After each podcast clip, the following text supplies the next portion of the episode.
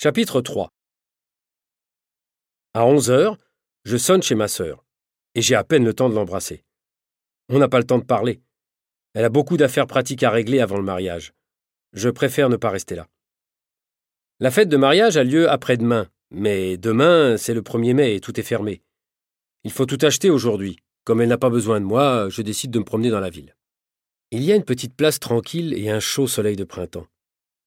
Ce sont les conditions idéales pour s'asseoir à la terrasse d'un bar et prendre l'apéritif.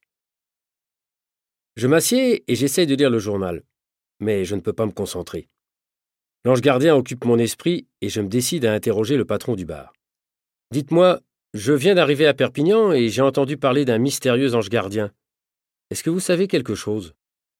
Par exemple, est-ce que vous avez des détails sur sa première apparition? Ouais. La première fois, un de mes clients a tout vu. Ça s'est passé devant le centre sportif. Les voyous ont menacé un jeune homme pour lui prendre sa veste en cuir. L'ange est arrivé, il les a fait partir. Pourtant, ils avaient un couteau. L'ange était armé, lui aussi? Non, mais il fait du karaté ou quelque chose comme ça.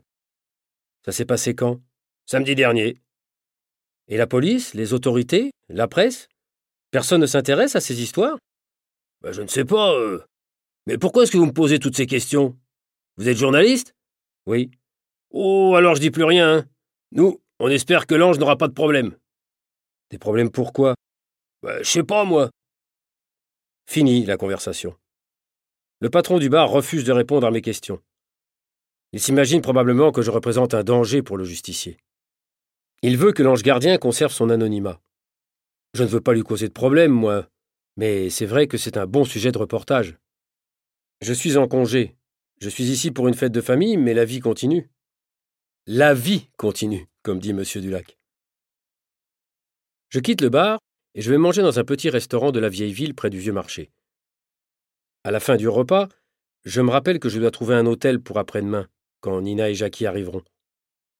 Je demande au serveur du restaurant s'il connaît une bonne adresse dans le centre. Excusez-moi, je cherche un petit hôtel dans le centre-ville, pas trop cher, mais confortable. Vous pouvez me conseiller? Ah oui, justement.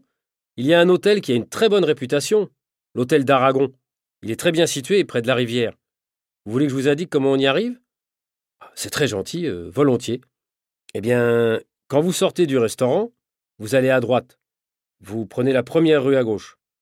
Vous traversez une grande rue, c'est un boulevard. Vous continuez tout droit. Vous arrivez à une place et sur la droite, il y a une toute petite rue qui va vers la rivière.